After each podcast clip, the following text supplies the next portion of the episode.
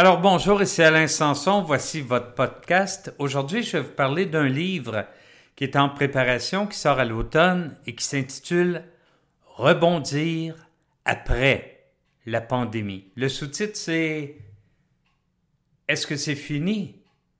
Mais non, voyons. C'est votre vie qui recommence.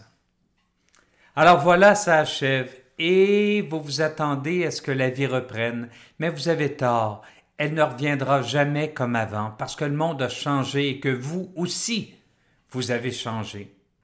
Vous avez eu des semaines pour penser à votre relation à votre patron. Vous avez peut-être eu le temps de vous demander si cette relation vous convenait vraiment.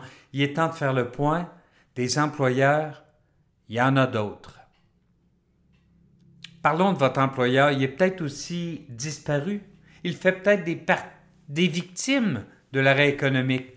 Avant de sauter sur le premier emploi qui se présentera, il est temps de faire le point et de réapprendre à vous vendre.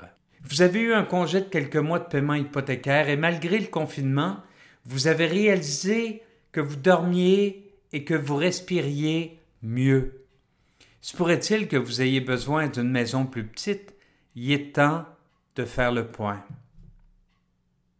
Vous avez eu un congé de paiement personnel ou de paiement de prêt auto pendant quelques mois et malgré ce que vous rapportait la PCU, vous vous êtes surpris à mieux respirer. Se pourrait-il qu'il soit temps de faire le point sur vos habitudes de consommation, quitte à recourir à des moyens qui ne vous seraient jamais venus à l'esprit auparavant?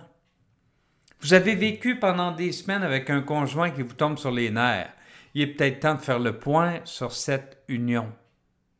En fait, c'est pas la fin de la pandémie, c'est le début d'une vie nouvelle.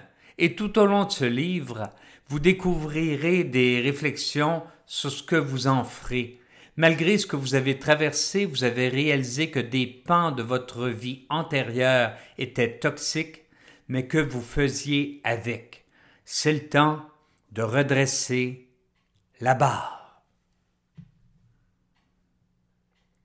C'était la couverture 4 de Rebondir après la pandémie, parution à l'automne 2020. J'ai l'impression qu'il devrait intéresser bon nombre de lecteurs. À bientôt.